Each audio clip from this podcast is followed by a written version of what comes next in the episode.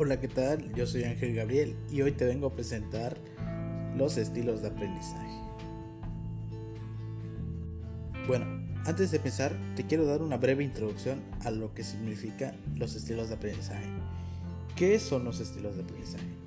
Pues son nada más y nada menos que la forma en la que nosotros como persona aprendemos. ¿Qué quiero decir con esto? Yo puedo aprender viendo o tú puedes aprender oyendo escuchando y otros pueden aprender haciendo. Todo esto dado con la forma en la que se desarrolla la persona y la que aprende, la forma en la que más absorbe información en su cerebro. Ahora que ya conoces un poco sobre los estilos de aprendizaje, te quiero dar a conocer el sistema de representación con el modelo PNL. El método de aprendizaje visual. Se define como un método de enseñanza para el aprendizaje que utiliza un conjunto de organizadores gráficos, métodos visuales y demás objetos que ayudan a los estudiantes mediante trabajo, ideas y conceptos a pensar y aprender más efectivamente. ¿Qué quiere decir con esto?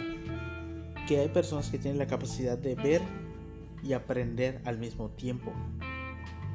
Se puede decir en otras palabras que viendo aprenden mejor y esto conlleva a un estilo de aprendizaje visual. Continuamos con el método de aprendizaje auditivo. Se adquiere utilizando el sentido del oído, también la concentración. Esta es una forma de enseñanza dirigida a los estudiantes que tienen una efectiva comprensión y asimilación de los datos por medio de su oído. ¿Qué quiere decir con esto? Ya con las tecnologías más avanzadas existen audiolibros o demás cosas o pues también puedes escuchar y aprender más rápido de lo que podrías hacer viendo y haciendo. Cada uno tiene su tipo de estilo de aprendizaje, por eso son estilos de aprendizaje y en general lo puede usar cualquier tipo de persona.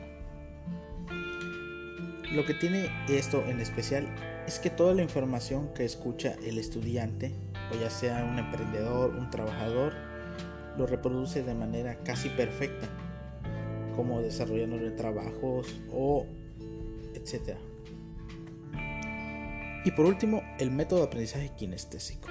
Se basa principalmente en la experimentación con nuestro cuerpo y realización de prácticas en tiempo real. Se trata de un estilo de aprendizaje que puede resultar más lento, sin embargo, los conocimientos suelen ser más sólidos y perduran más tiempo.